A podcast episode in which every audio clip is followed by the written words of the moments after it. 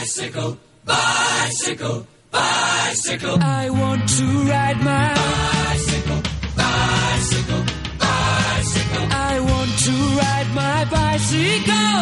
I want to ride my bike. I want to ride my bicycle. I want to ride it where I like. Viajando despacio.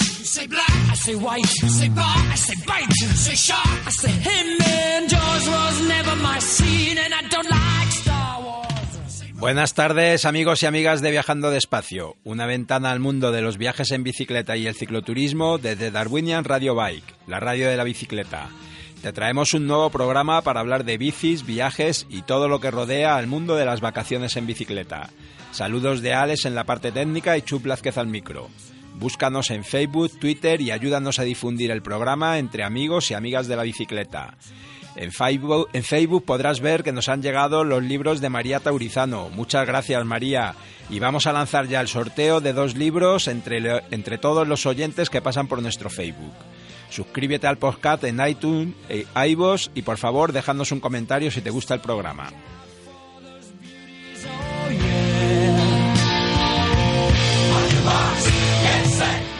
Empezamos con una noticia que nos ha llegado hace muy pocos días. Nos hemos enterado de que este año no se celebrará Unibike. AMBE ha decidido que el formato de la feria en el IFEMA no le gusta. En la última edición ya faltaron muchas grandes marcas a pesar de que los datos que se ofrecieron eran muy positivos. Al día siguiente de anunciar el fin de Unibike, AMBE nos cuenta la llegada de una nueva feria, Bike, que se celebrará del 7 al 9 de septiembre. Por desgracia, en la información previa no leemos por ninguna parte nada que se refiera al turismo en bicicleta, ni nada que se le parezca. Parece que habrá que seguir esperando la feria de referencia para este sector en España. La semana pasada hubo muchos encuentros cicloviajeros. Raymond presentando su libro Llévame de viaje en desnivel. El sábado Álvaro Neil Biciclown en Soto del Real en las jornadas Bicimundo organizadas por Miguel Ángel Díaz. Y allí coincidimos tomando un café Raymond, Elena, Natalia, Juan Sisto y muchos otros cicloviajeros. En las jornadas conocimos a Olayo, al que esperamos tener pronto en antena y que nos cuente su fantástico viaje a China. Y por si fuera poco, el domingo Cinecicleta, Carmelo e Isa contando su increíble proyecto en la Prospe. De este encuentro de cicloviajeros del fin de semana nos hemos traído una entrevista que, que, podréis oír la semana que viene, en la que Elena y Natalia nos cuentan sus aventuras en bicicleta. No da tiempo a tantas cosas como hay organizadas a lo largo de toda la península. David de la Frontera al Corazón nos puso sobre la pista de otra iniciativa que mezcla aventura, ciclismo, nuevos amigos y colaboración social. Con el reto de Desafíate y Supérate, está abierto todavía el plazo de inscripción para su próximo reto benéfico. Lo organizan desde Thin Hike and Bike y van a hacer Gijón-Santiago 340 kilómetros en bicicleta de carretera en tres días, del 29 al 31 de marzo, a beneficio de solidarios y su proyecto de salud mental. Pero ahora hablemos de movilidad. El 7 de marzo, en el mar de movilidad del proyecto Mares, se organizó un debate coordinado por Adri de Comovilidad en torno al carril bici de Castellana, aunque el título era un poco engañoso, ya que el debate fue mucho más amplio. La actividad se enmarca en el movimiento ciudadano que se está movilizando para reclamar un carril bici en la Castellana. El acto se abrió con la presencia de parte del equipo que está diseñando la movilidad ciclista de Barcelona, muy centrada en la creación de carriles bicis, muchos de ellos segregados. A continuación habló Carlos Corral, contextualizando perdón, la necesidad de modificar el eje castellana en Madrid y a continuación Mateus Porto y Gianni Girondela, personas que junto con Alfonso Sad fueron redactores del Plan de Movilidad Ciclista de Madrid. Presentaron un diagnóstico acerca del eje de Castellana. La idea central sobre la que se basan las posibles estrategias es abordar el problema que supone que no hay continuidad ni para peatones ni para ciclistas, ni para el transporte público, pero sí una gran continuidad para todo el viario de coches privados que cruzan de norte a sur la ciudad. Pero ha habido mucho más. El debate a finales de febrero del futuro de la movilidad en Madrid en la Escuela Técnica Superior de Arquitectura de Madrid. La Casa Encendida que durante febrero y marzo desarrolló el ciclo El derecho a otras formas de transitar por la ciudad. Y como os anunciamos la semana pasada, tendremos mucho 30 días en bici. El pasado jueves 15 de marzo en la Bicicleta Café, presentación de 30 días en bici en Madrid. Esos días en Madrid, reunión de la red de ciudades por la bicicleta con muchos temas de interés. Y, los y el programa de hoy se va a centrar fundamentalmente en ese 30 días en bici en Madrid, Tendremos a Carlos Rodríguez desde Gijón para hablarnos de qué es 30 días en bici. Después, desde Madrid, él, Iñaki y Juan Alberdi nos cuentan cómo se está organizando 30 días en bici en Madrid. Y acabaremos con la entrevista que ya os habíamos prometido de la familia Supertram.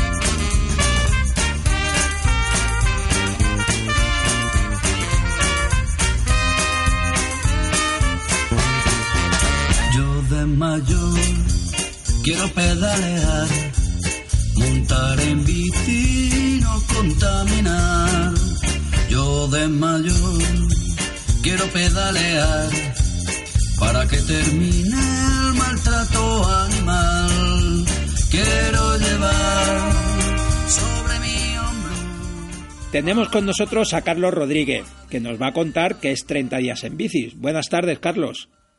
Hola, buenas tardes, Chus.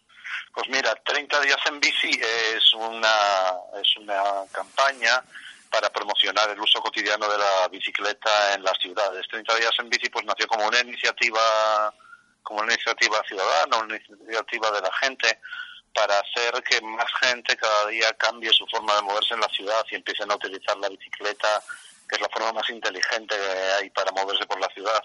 Entonces, 30 días en bici, pues nace en, nace en España en 2013 a partir de la idea de unos chicos de Minneapolis, de Zach y de, y de, Patrick, que empezaron eh, a hacer una cosa que llamaron 30 Days of Biking, que fue invitar a sus amigos a montar en bicicleta y a compartirlo con los demás en las redes sociales para, para lograr así, bueno, pues que cada vez más gente utilizara la bici.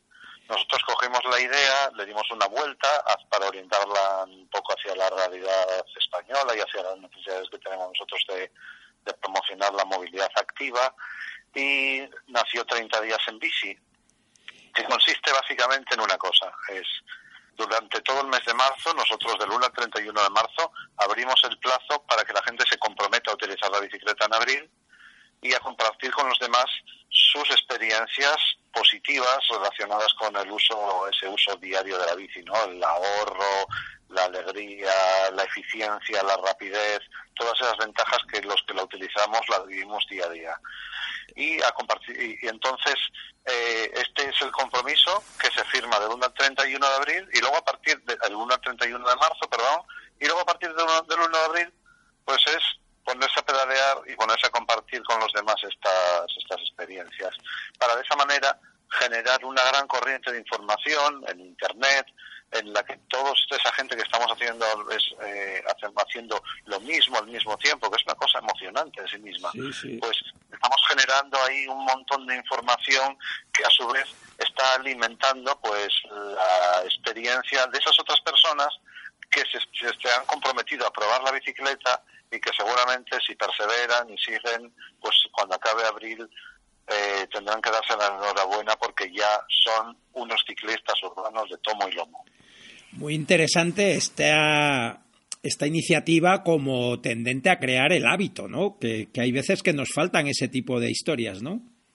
Pues sí, la verdad es que existen muchas campañas de, de concienciación, de sensibilización que se desarrollan pues al calor de todos los planes de movilidad urbana sostenible en todas en montones de ciudades hay hay campañas de sensibilización, pero está demostrado que, que todas las campañas que van dirigidas a provocar directamente cambios en la conducta son del doble de efectivas que las que van dirigidas a cambiar las percepciones. Entonces, esto es lo que hace 30 días en bici.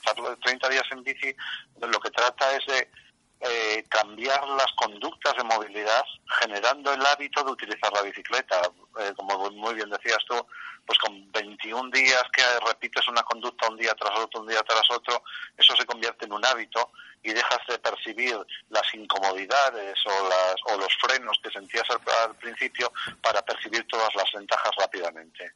Entonces ese es el, objetivo de 30 días en bici, justamente como tú has dicho, generar el hábito de utilizar la bicicleta para incorporarlo como una, como una parte más de lo que todos deberíamos tener, que es un mix eh, de un mix de medios para movernos por la ciudad inteligente, ¿no? Y ser capaz de utilizar cada uno de los diferentes de los diferentes eh, medios y oportunidades que tenemos en el momento que más que en el momento más preciso para movernos de una manera más eficiente y no estar sujetos a los automatismos de eh, tengo que ir a comprar el pan, cojo el coche, tengo que ir a, a 200 kilómetros, cojo el coche, cojo el coche para todo. Sí, sí, sí.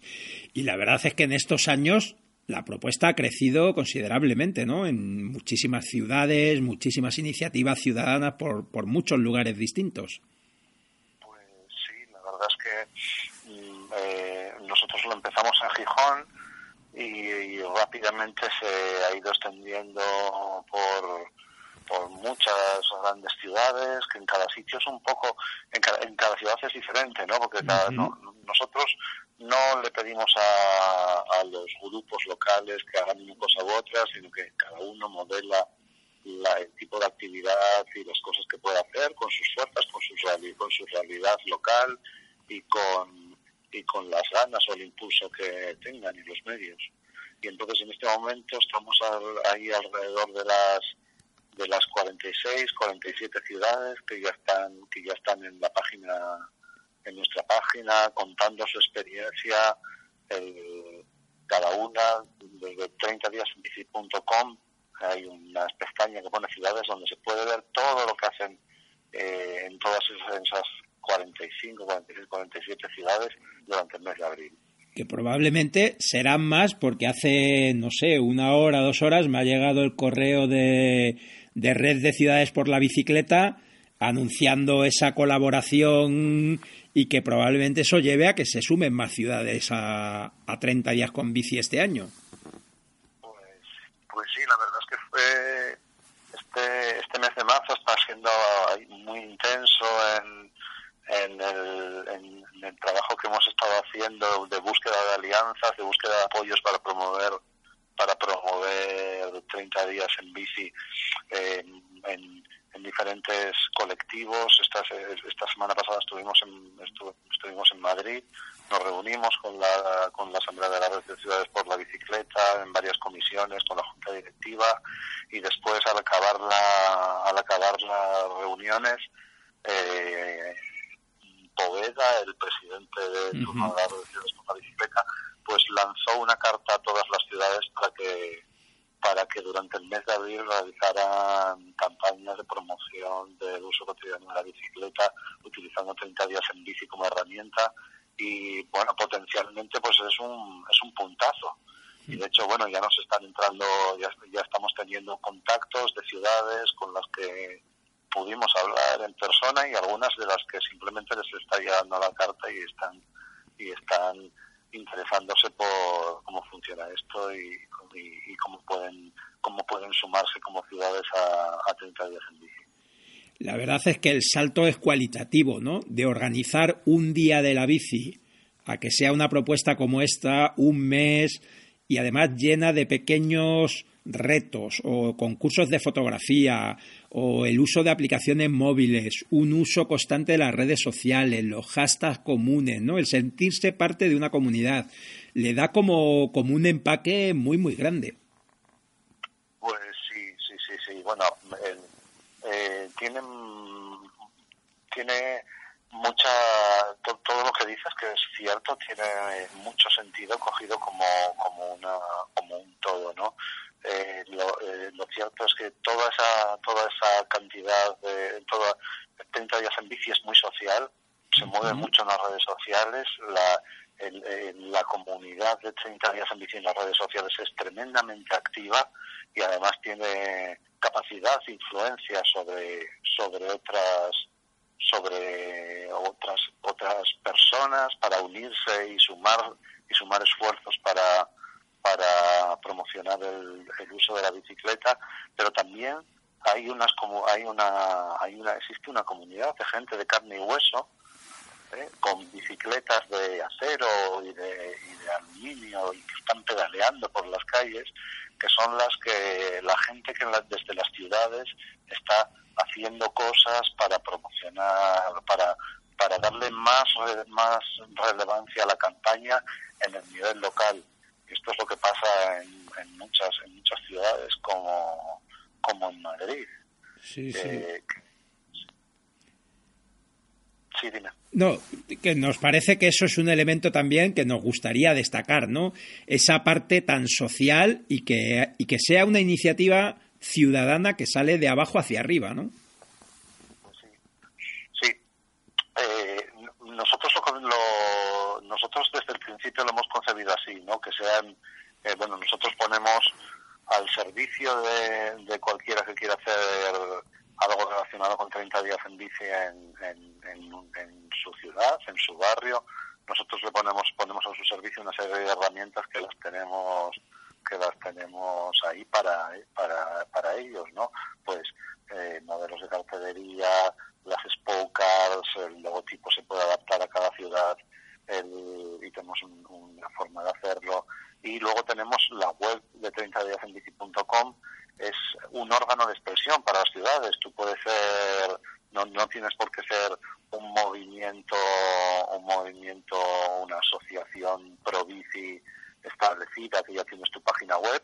Puede ser eh, pepita en cualquier en cualquier localidad y quieres hacer esto en tu, en tu ciudad y tienes unos amigos y te pones en marcha y te, nosotros inmediatamente te damos una web para que tú te expreses y para que tú comuniques y para que tú lances al, al mundo lo que estáis haciendo. Entonces nosotros siempre lo hemos visto, siempre hemos tenido esa vocación de generar movimiento, movimiento provincia de trabajo y que las administraciones también se puedan sumar, pero que lo hagan apoyando e impulsando el, lo que hace lo que hace la gente. Pues nos parece una iniciativa fantástica. Aquí estamos para firmar el compromiso y a continuación vamos a oír que se prepara concretamente para 30 días en bici en Madrid. Muchísimas gracias, Carlos. Un abrazo. Muchas gracias a vosotros y un saludo a los compañeros de Madrid que van a hacer algo muy grande este año.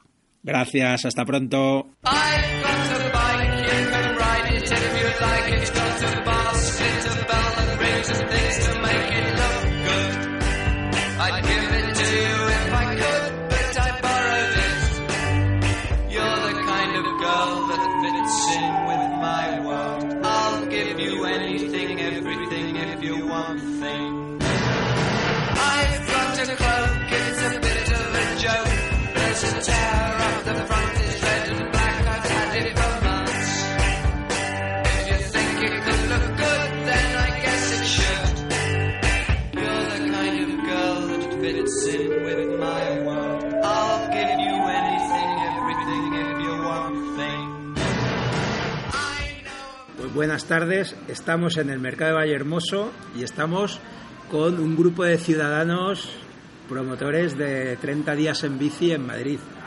¿Nos, ¿Os podéis presentar a nuestros oyentes? Hola, buenas tardes. Pues yo soy Eli Sánchez y soy una de las personas voluntarias involucradas en la organización de estos 30 días en bici en Madrid. Yo soy Iñaki Prieto, también involucrado con este asunto de los 30 días en bici en Madrid. Yo soy Juan Alberdi, pues también estoy metido en esta historia. Muy bien, y le vamos a preguntar a Eli cómo ha llegado a 30 días en bici en Madrid. Pues, a ver, conocí la iniciativa de 30 días en bici por Carlos en Gijón y porque yo en esa época estaba empezando a montar en bici por, por Madrid para mis desplazamientos cotidianos Y la historia de 30 días en bici, la idea me pareció muy bonita, muy sencilla y muy asequible para, para cualquier persona. Eh, puedes participar sin más, sin necesidad de pertenecer a, a nada, como un ciudadano ciclista más. Eh, y el año pasado decidí unirme al reto porque ya estaba más habituada a ir en bici por, por la ciudad y me pareció la manera de yo comprometerme para realmente hacerme una ciclista urbana. y firmé el reto y fue como un compromiso conmigo misma y, y nada, y ahí estuve, lo estuve haciendo, me gustó mucho, eh, me, no sé, me dio muchas satisfacciones, después seguí yendo en bici al trabajo cada día, pasado el reto. Y después, pues este año, como conozco a Juan, a Iñaki, a Carlos en Gijón, pues me dijeron, oye, vamos a, organizarlo este año en Madrid. ¿Te apetece colaborar para hacer algunas, para promover esta historia en Madrid? Y, y decidí, pues que sí. Decidió que sí y ha hecho incluso el cartel, ¿no? Sí, sí, sí.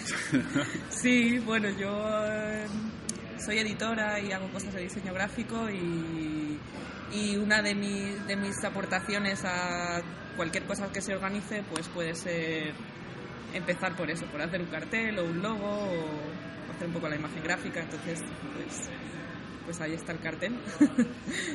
Muy bien, pues que, que no es poco, ¿no? Que Ya no es por lo poco. menos tenemos la imagen. Es importante, sí, es importante tener una imagen para darle visibilidad. Además tiene, tiene su historia el cartel, tiene ahí Sí. una historia escondida. Sí, la historia del cartel, eh, bueno, este año casualmente el mes de abril empieza con luna llena y acaba con luna llena. Eh, entonces, bueno, estuvimos hablando sobre una idea para hacer el cartel con, Juan, con Iñaki, con Miguel, que no está aquí hoy. eh, y pensamos en hacer algo como de luna a luna, los 30 días en bici. Eh, y luego Juan tenía una, una fotografía de la que sacó una ilustración que creo que lo hizo en, en un festival en el Matadero. Sí, en el 30 días en bici. Y O sea, no, perdona, en el No, festival con B de bici. Sí, ya han venido de, de evento. pues basándonos en la ilustración de Juan y el cielo azul de Madrid, de Madrid Sí. al cielo, bueno, el cielo azul de Madrid, Ese día que estaba muy azul. pretendemos, Ese que sí. pretendemos eh, luchar por él con, yendo en bici. Bueno, pues con esa ilustración, con el azul del cielo de Madrid, la frase que siempre se dice de Madrid al cielo, el logo azul de, lo, de 30 días, que es un logo global, o sea, es- ese logo es, eh, Internacional. es sí. internacional, azul y blanco, pues montamos todo eso, entonces hay como dos lunas, que una es el logo y otra son los días de, de abril, y bueno, esa es un poco la idea de- del cartel, la explicación, si es que se le puede dar alguna explicación al cartel. Lo importante es que quien lo vea le, le, le guste sin ninguna explicación. ya Si alguien tenía la duda, pues ya sabe, porque hay dos, dos lunas. ¿Y quién se está involucrando? Hemos visto que hay un grupo promotor. La semana pasada hubo una presentación en la que estuvo muchísima gente en la bicicleta café. ¿Y la respuesta que estáis teniendo os parece buena, adecuada? La verdad que sí, para lo tarde, esto tengo que, decir en, en nuestra contra, hemos empezado un poquito tarde a organizar todo esto por divers- diversas razones, pero el poco tiempo que llevamos comunicándolo, pues la verdad es que la acogida ha sido fantástica. En la bicicleta café fue mucha gente interesada en la actividad, gente que ya la conocía, gente nueva. Y, y bueno, poco a poco sí, vamos contando con, con cada vez más eh, adhesiones al 30 días en bici. Y sí nos gustaría decir que este, que es el tercer año realmente que se hace en Madrid, porque eh, los otros dos años anteriores se ha habido una experiencia con Carlos Blanco, más conocido por The Tables, que hizo el Plátano Map Tour y el Bici Map Tour en los años anteriores. Pues bueno, digamos que fue la única persona que se involucró eh, de lleno en 30 días en bici. Y este año queríamos empezar a, a dar un paso adelante, que seamos algunos más los que hagamos actividades y, y organicemos un poco este, este movimiento aquí en Madrid. ¿no? Y Sí. sobre todo de cara al año que viene, que es cuando queremos hacer el, el Super 30 días en bici. Este año vamos a decir, hey, aquí estamos, somos más, pero la idea es crecer, crecer con el, con el paso del tiempo y, y poco a poco trasladar aquí a esta ciudad este movimiento tan, tan interesante que surgió en Minneapolis, como habrá contado Carlos, y, y, que Carlos se ha encargado de, precisamente de, de, difundir no solo en Gijón, en su ciudad, sino el resto de, de España y Latinoamérica. Así que ahora Madrid tiene que, que, dar el paso. Hay una cosa muy bonita del movimiento que es que es, eh, es siempre en positivo e inclusivo. ¿no? Entonces, con esas dos características, cuando empezamos a pensar en esta, en esta edición para Madrid, eh, hemos, hemos pedido apoyo a, a, prácticamente la totalidad de gente que está metida en el mundo de la bici en Madrid y hemos usado todas las líneas posibles que hemos encontrado. Una de ellas es la coordinadora de asociaciones ciclistas de Madrid, a quien hemos pedido ayuda para que quien tenga actividades a desarrollar durante el mes de abril pues se incorpore al programa de, de, del mes. Es verdad lo que dice Juan, que, que, vamos un poco tarde, pero también es verdad que eh, esto va a crecer y va, y va, a ir a más. ¿no? Eh, este año, eh, gracias al impulso que dio Carlos en, de Tables en su momento, pues hemos conocido los 30 días en bici y ahora ya vamos a ir a por todas y el año que viene intentaremos montarlo con más tiempo y mucho más programa. La verdad es que viendo las iniciativas de otros lugares de España, también de Latinoamérica, hay cosas tremendamente originales. O sea que al final una de las cosas buenas de 30 días en bici es que cabe prácticamente todo, ¿no? Sí, hay algunas características eh, comunes como el, un concurso de fotografía nacional que por supuesto eh, animaremos a la gente a participar en él y hay otra cosa también muy divertida que es un concurso de planos eh, con el recorrido que haces con la bicicleta, ¿no? la huella que dejas impresa en el, en el mapa que también lo, lo plantearemos pero luego, bueno, actividades variadas, muchas, ¿no? En, en, Gijón, por ejemplo, hacen un recorrido buscando tesoros ocultos, que eso sí que está muy bien. Pero bueno, pues ya iremos pensando ideas. Es, es lo que dices, que es un 30 días en bici es un movimiento tan blanco, tan, tan flexible, que cualquier cosa, siempre que sea en positivo, como dice Iñaki, cabe dentro de él, con lo cual, pues eh, aquí siempre lo hemos pedido antes de la organización de de 30 días en bici y durante, o sea, todo el mundo que se quiera sumar y aportar algo, siempre en positivo, siempre con la condición de pedalear todos los días y comunicárselo, compartirlo con los demás, ¿no? Es, es algo bastante básico y bastante fácil de, de, replicar. Eso que comentas es muy importante, quizás una de las claves del éxito de esta propuesta, ¿no? Ese, esa utilización de las redes sociales, esa comunicación, ese reforzar continuamente el compromiso, ¿no? Sí, eh, todo el mundo que quiera puede participar en, en 30 días en bici sin más, 30 días en bici Madrid o cualquier ciudad. Lo único que se pide es eh, que dejes un testimonio gráfico en las redes sociales y, y utilices siempre los, los hashtags de 30 días en bici.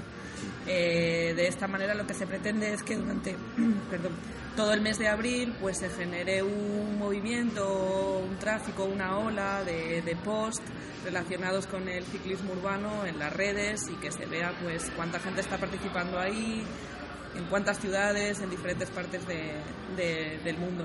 Y todas las actividades que, por ejemplo, se organizan a nivel local en cada ciudad, como este año en Madrid, lo que tratan de hacer es pues animar un poco a que esa gente que se ha comprometido al reto de 30 días en bici pues que, que, lo haga, ¿no? Con estas actividades, pues, pues para motivarle, para que participe y para que se sienta acompañado, que no está solo haciendo sus 30 días. Claro, esta es la parte bonita de 30 días en bici, que no es un, una campaña institucional organizada por ningún ministerio ni ayuntamiento, no, es verdad, es sí, una, sí. una cosa que es un movimiento ciudadano, entonces cualquier ciudadano, cualquier ciudadana se puede sentir protagonista desde el día 1 de abril montando en bici y poniéndolo después eso en Twitter, en Facebook, en, su, en Instagram.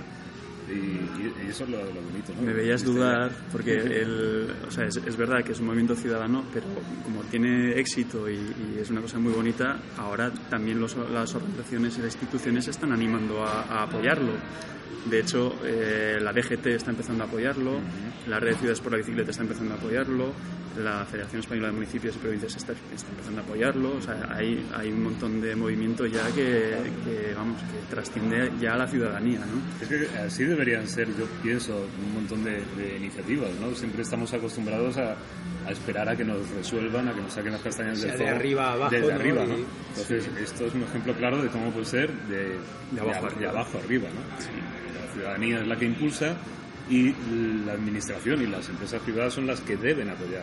No es que quieran, es que deben apoyar, deben seguir el, impulso del ciudadano. A mí me parece que ese es un elemento importante, pero hay otro que a mí me gustaría destacar y es precisamente el mantenerlo durante 30 días, o sea, el buscar esa adherencia, ese crear el hábito. Eso es algo a lo que no solemos estar acostumbrados, ¿no? Casi todas las actividades de concienciación, de sensibilización, se quedan en acciones demasiado puntuales que raramente consiguen introducir un cambio ¿no? en nuestros hábitos. ¿no?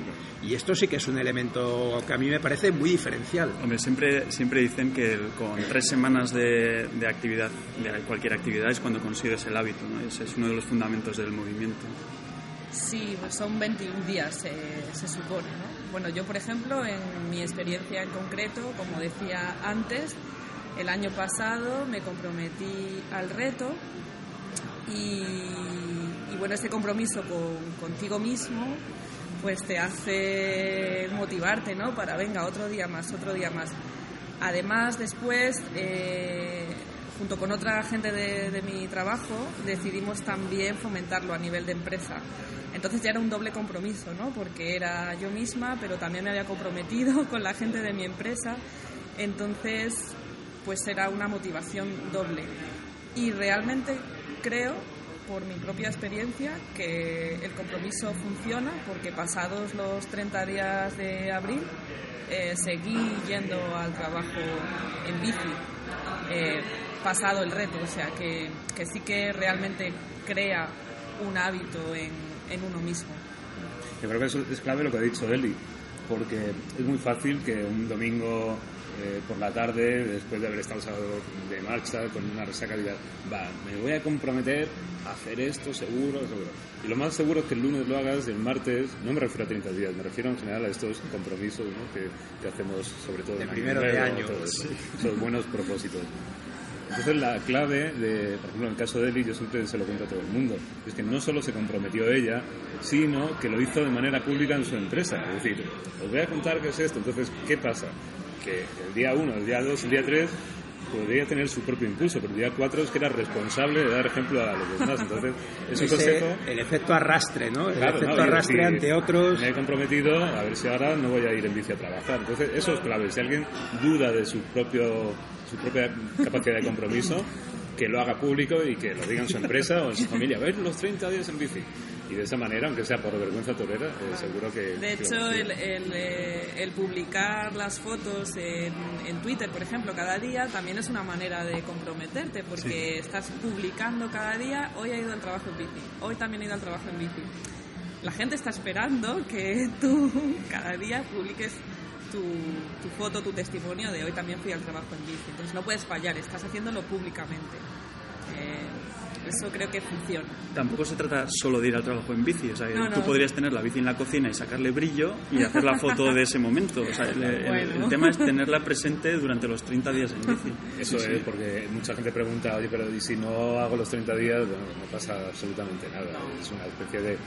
Lo de 30 días es, como dice Eli, para que se hagan por lo menos 21, ¿no? Eh, para que cojas ese, ese hábito que, que además funciona, no es que lo digamos nosotros, es que...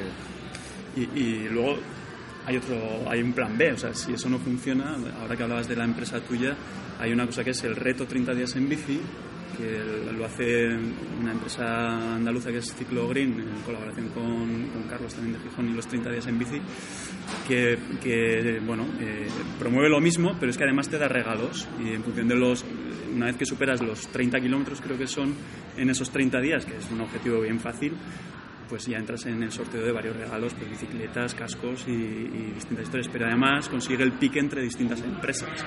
Y eso es otra cosa que funciona muy bien. Aparte del compromiso individual, el pique de saber que tu empresa va a ganar a esta otra y eso genera piques que están muy bien.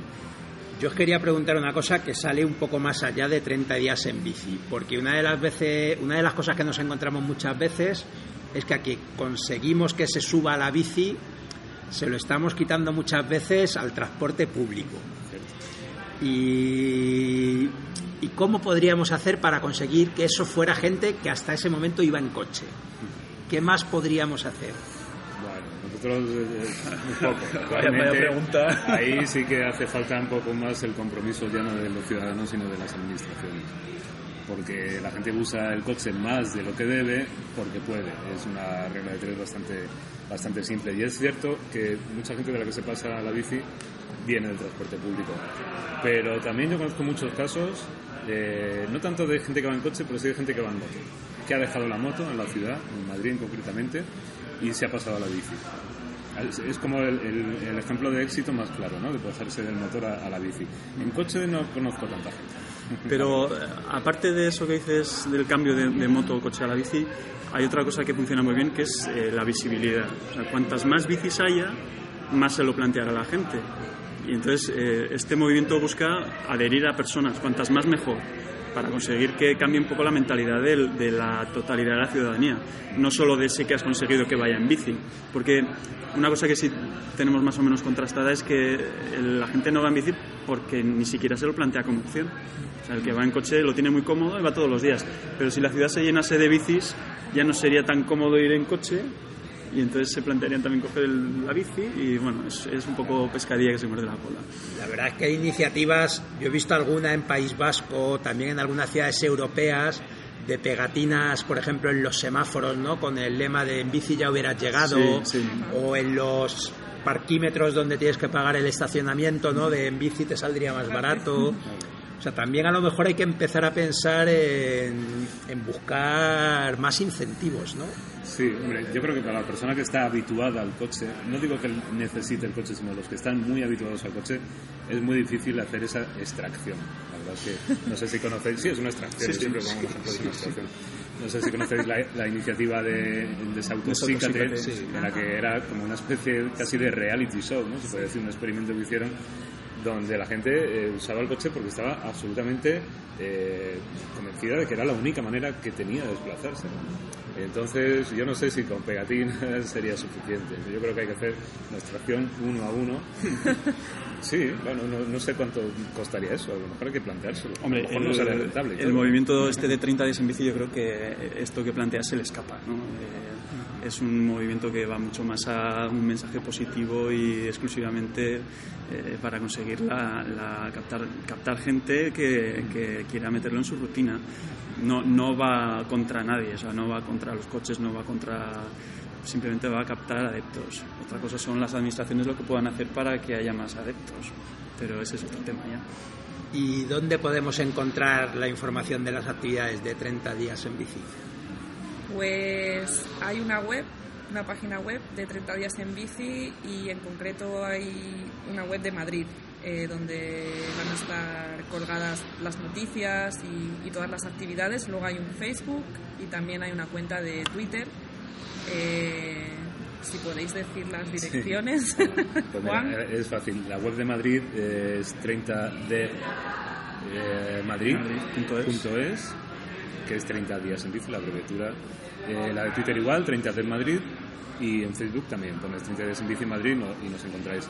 Y aún así, en la genérica, en 30 días en bici.com, eh, creo que es punto .com, o- sí. Bueno, sí, pero tú pones 30 Sí, días en bici, punto com, punto com.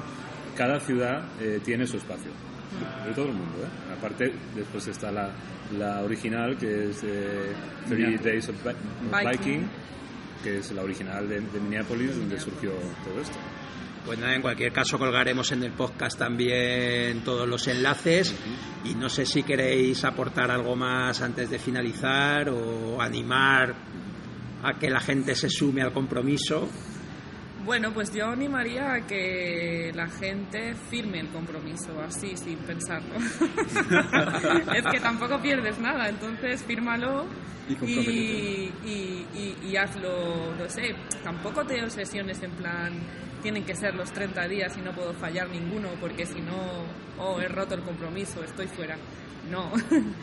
Eh, lo importante es que bueno que lo tengas en la cabeza o sea con la, la intención ya, ya ya estás haciendo ya estás haciendo algo y entonces firma el compromiso pruébalo anímate y eso va a ir creando en ti cierta cierto interés o un cambio de mentalidad y, poco a poco puedes no sé, puedes llegar a decidir moverte en bici por la ciudad y conocer los beneficios y bueno, es un cambio de mentalidad. Nada, muchísimas gracias y a ir engrasando la bici. Gracias. Gracias. Hasta luego. Gracias. Hasta pronto.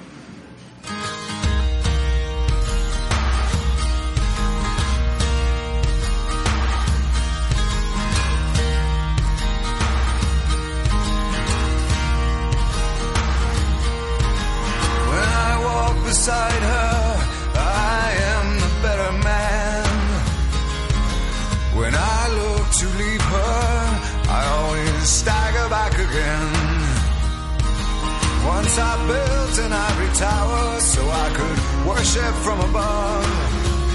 When I climbed down to be set free, she took me in again.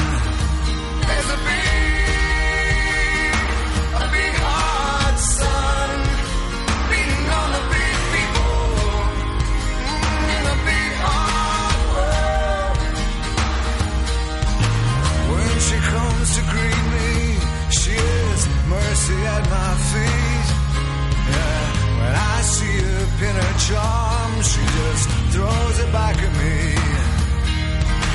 Once I dug an early grave to find a better land. She just smiled and laughed at me and took her blues back again.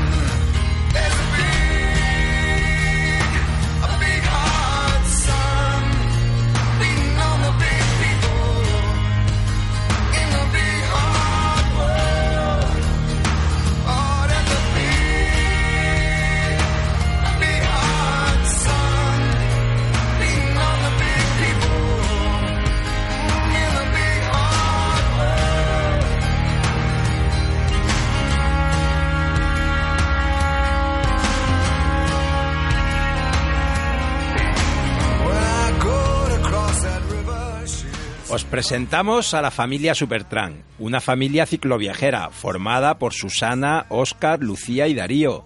Y ahora Haku, o Aku, no sé cómo se dirá, un perro que se suma al proyecto de viajar en familia. Nacieron en un pequeño pueblo de Pontevedra, rodeado de naturaleza desde el que empezaron a soñar con viajar. Como os contamos la semana pasada en el programa, Estuvimos con ellos en Burgos, contaron su vuelta a Europa en trike, un viaje de un año alrededor de Europa, pasando por 10 países y recorriendo 10.000 kilómetros, con sus hijos que en ese momento tenían 2 y 6 años, sin más techo que una tienda de campaña.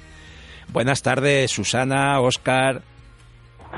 Buenas tardes, ¿qué tal, Chus? ¿Cómo estamos? Muy bien, muchas gracias por atendernos. Y oye, yo me quedé con una duda el otro día y es mi primera pregunta. ¿Por qué la familia Supertran?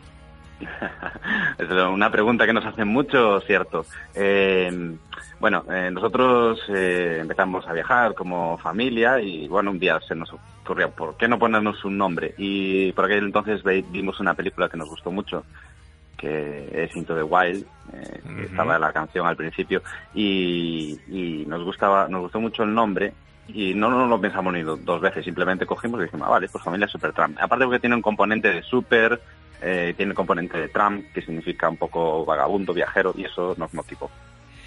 Tú dices una película fantástica con un final triste, ¿no? Pero, pero también hay que recomendar a nuestros oyentes que el que quiera el libro es, es alucinante, o sea, una obra maestra, desde luego.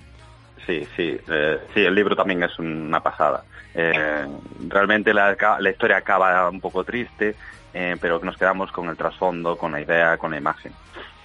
Esa imagen que, que viendo también vuestra presentación en Burgos, veo que a vosotros os atrae mucho también, ¿no? Ese retomar el contacto con la naturaleza y con la gente más sencilla, ¿no? Más, más pegada a ese territorio.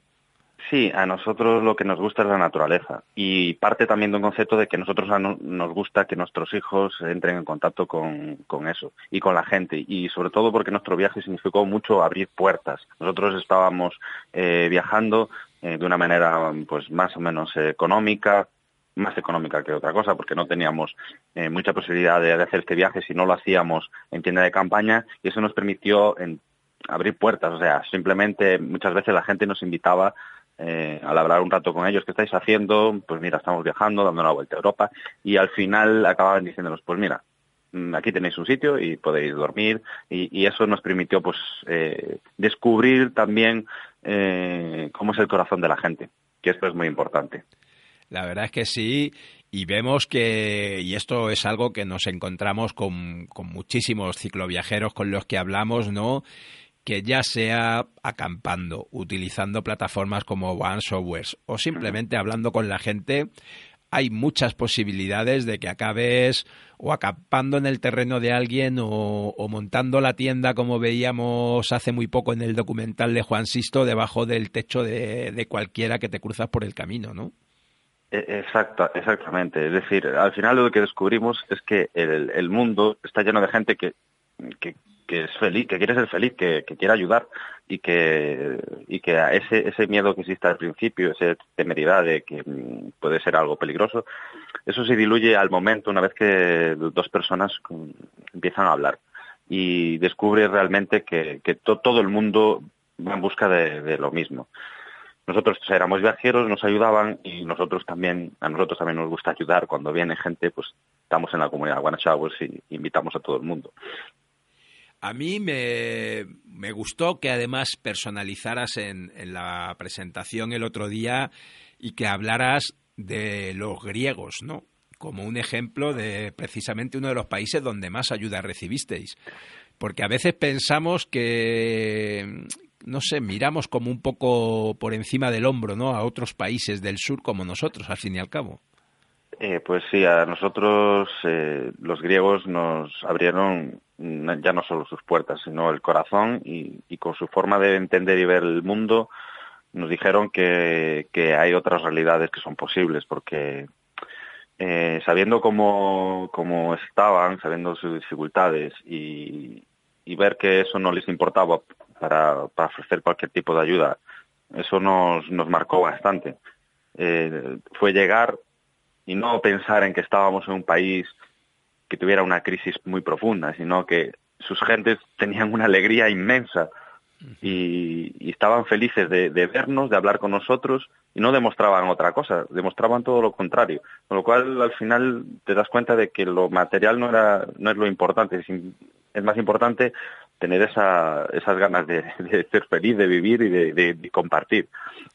Sí, al final, yo no, esto es una percepción, ¿eh? pero, pero me gustaría saber tu opinión. Nosotros, este programa se llama Viajando despacio porque nosotros creemos que también ese ir más despacio, esa velocidad más lenta, es lo que nos hace también conocer mejor, llegar mejor a la gente.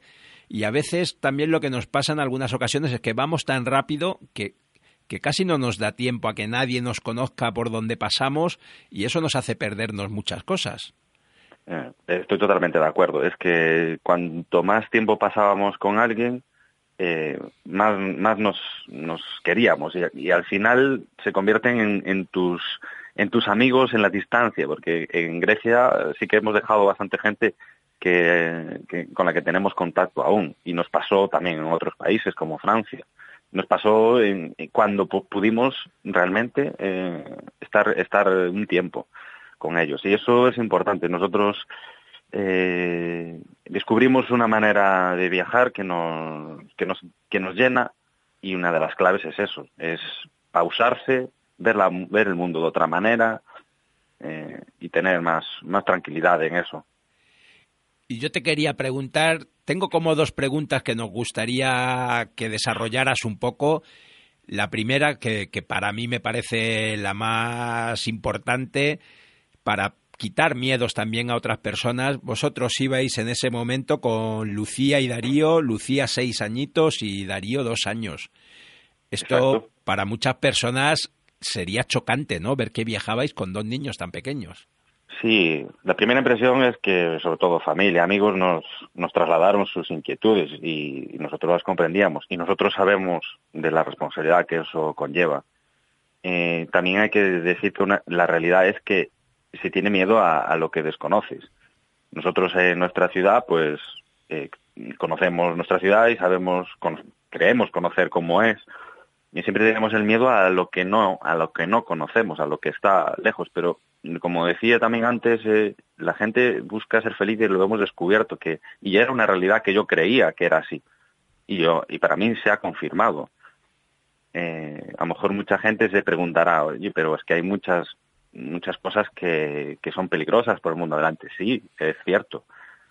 Eh, pero lo que descubres es que hay que tener más confianza en la gente, que hay que, hay que poner ese primer paso, porque ya para miedos ya nos los meten todos los días en la televisión y, muchas cosas. La gente, eh, la gente en general es, es buena. Ese es mi punto de vista. Claro que hay, hay, hay que estar alerta, hay que estar atentos, hay que saber elegir y decidir en ciertos momentos dónde vas a estar y cómo vas a hacer para poner la tienda de campaña, etcétera. Eso es cierto, es un aprendizaje que nosotros eh, desarrollamos en el viaje y una vez que lo hemos hecho sabemos sabemos cómo hacerlo pero yo digo que, que, eso que, la, que el mundo es mucho mucho mejor de lo que de lo que aparenta ser pues eso nos parece que es un mensaje muy interesante que hay que transmitir eh, vimos también ese día en Burgos como otra familia, ¿no? Había hecho también un viaje, también con niños muy pequeños. Aquí en Madrid y aquí en este programa hemos entrevistado varias veces a unas amigas, a Laura de Peque Bikers, que también organizan muchos viajes con niños. Y vemos que, que es posible y sobre todo que los niños lo disfrutan infinito es que es que para nosotros era uno de los objetivos principales de este viaje era una la familia, estar juntos, eh, y otra es enseñarles el mundo a los niños tal y como es. Es decir, es una oportunidad viajar para poder eh, enseñarles eh, cómo es, y vivencialmente, es decir, en el sitio, que es diferente a como leerlo en el libro, que nosotros no, o sea, nos, nos parece bien, pero también es una oportunidad única poder viajar y conocer el mundo de esta manera. Nosotros nos podemos llamarnos world schoolers, home schoolers, eh, road schoolers o, de muchas maneras, eh, pero creemos que esa forma es una gran forma de aprender. Desde luego que sí. No sé si conoces una película, un documental que se llama El viaje de Unai, de Andoni Canela. Este, te, te, voy a mandar un enlace para que si no la conocéis la podáis ver. Es, es, distinto porque ellos no viajaron en bicicleta, pero también es una pareja que viajaron con sus dos hijos, un viaje de conocimiento de la naturaleza. Y yo cuando os veía el otro día me recordaba mucho también, porque desde luego, si para alguien es un aprendizaje, es para ellos. Exacto. Mira, eh, me parece que salió en la, no sé si te pregunto, eh, en la televisión. Sí. Sí, sí, sí. Ahora tienen como un programa en la ah, televisión también. Sí, sí, sí. Hemos, hemos seguido algo sus pasos, sí. Hemos, eh, pero bueno, me, lo mandas igual. Sí, te lo mando porque, es alucinante para disfrutarlo. Y la otra pregunta que te quería hacer era sobre los trike. ¿Por qué elegir el trike? Bueno, eso es una tiene una corta historia, bueno, que empezó con la ilusión de hacer viajes en bicicleta y, y sobre todo de cicloviaje, o sea, cicloturismo. Yo prefiero llamarle cicloviaje porque me parece cicloviajero un concepto que, que nos aproxima más. Y en esa búsqueda de, de una bicicleta o algo similar que, que, que, fuera para hacer cicloturismo, yo escribí en internet bicicletas raras para cicloturismo y me aparecieron estas y al momento supe que yo quería viajar en una de esas. Empecé a descubrir, eh, a descubrir eh, sus ventajas y dije, no, esto es ideal para hacer ciclo viajes porque eh, porque viajando despacio es lo que necesitas. Esta bicicleta es ideal, vas muy cómoda y, y es perfecto. Pues a nosotros nos pareció muy interesante, claro, es cómodo, viajabais despacio y además viajabais con, con bastante equipaje, claro. Un, año por delante con dos niños requiere muchas cosas. Bueno, pues ahí te digo, la casa cuestas, porque eh, te puedes imaginar que unas 12, 12 mochilas, o sea, ocho alforjas más otras tantas para la tienda de campaña, el, colchón pinchable, eh, sacos de dormir, bueno, un largo, etcétera, que sumaban entre los dos pues en torno a 300 kilos y a nosotros nos gusta decir a veces que éramos 300 kilos alrededor de Europa porque es que llevábamos mucho peso. Y a eso también le podemos dar la el, el, el, resumen de que éramos también eh, la Spanish Caravan porque éramos como una larga, un autobús, o sea que para que se hagan una idea de, de todo lo que llevábamos ¿no? en la en, lo, en la en la, bicicleta, bueno, la trike. Bueno, y ahora que hablas de la Spanish Caravan, Muy, muy graciosa esa anécdota, ese encuentro, ¿no? De, en el sur de Italia, que os encontraréis ahí un tiempo, vosotros, Álvaro Neil el biciclón y Pablo Baicanine, ¿no? Mm, eso fue, a ver, eso sí, si yo lo eh, hago una retrospectiva al pasado, como amante de los viajes y como descubridor y como, no sé, eh, que, que, estuve buscando información mucho tiempo antes, yo a Álvaro lo había conocido casi al principio de todo cuando él empezó sus viajes, cuando él volvió y luego decidió dar la vuelta al mundo, después de ir a América. Entonces hice un seguimiento, pues eso, compré un libro, lo seguía en la web, y esto fue como, fue como, bueno, estaba en Creta, yo le me, dio un, un, mensaje mm, por Twitter porque él andaba así un poco liado porque le estaba lloviendo todo seguido y yo le dije, mira, yo estoy aquí en un sitio, tengo un sitio, si quieres eh, si vas a pasar por aquí, pues nos podemos conocer, pero sin pensar tampoco en que fueras, vamos a pasar mucho tiempo y ni que fuéramos a coincidir. Y él al final me dijo, bueno, voy a ir por Brindisi, pero no voy a pasar por Bari. Y al final voy a pasar por Bari. Y al final dice, bueno, voy. Y al final yo consigo el sitio y también venía Pablo. Y bueno, nos juntamos una, un, grupo de españoles en Navidades que marcó, marcó un, un, un momento muy bonito del viaje. Eh, la anécdota divertida de, de, todo esto es que éramos una familia con niños, un clau, un chico con un perro baicanine y una chica con gato, Laia. O sea, éramos una, sí, sí, sí. un conjunto que, mm, vamos, eh, llamaba un poco la atención. No me extraña, no me extraña. ¿eh? La verdad es que Álvaro Neil, que claro, es un, una institución en esto del viajar en bicicleta, ¿no? Y que, y que tuvimos la oportunidad también de, de, estar allí, de compartir esa llegada suya a Oviedo, ¿no? Que fue un momento sí. también muy especial, desde luego.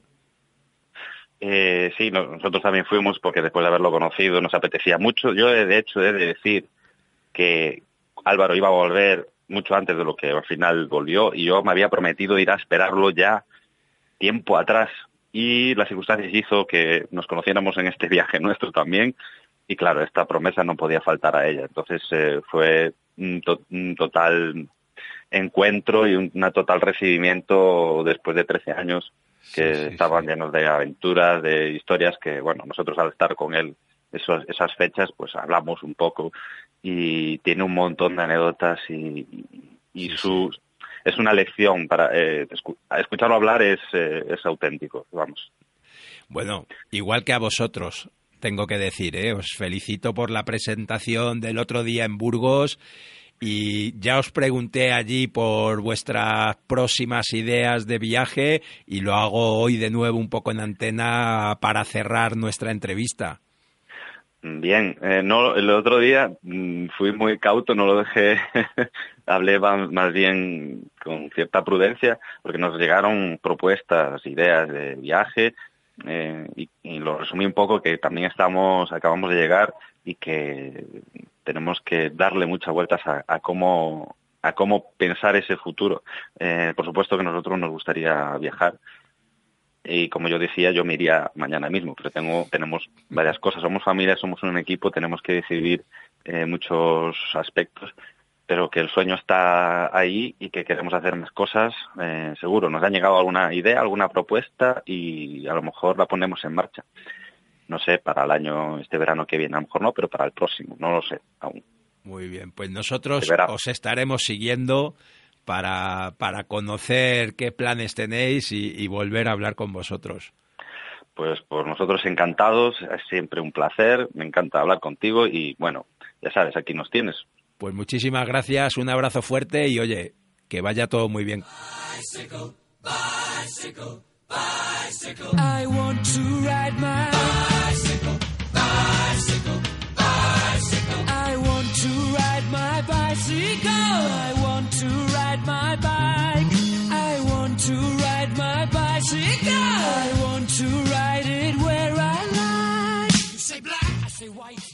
Como siempre, un placer compartir este tiempo de radio. Recuerda, no vamos en bici para añadir días a nuestra vida, sino para añadir vida a nuestros días.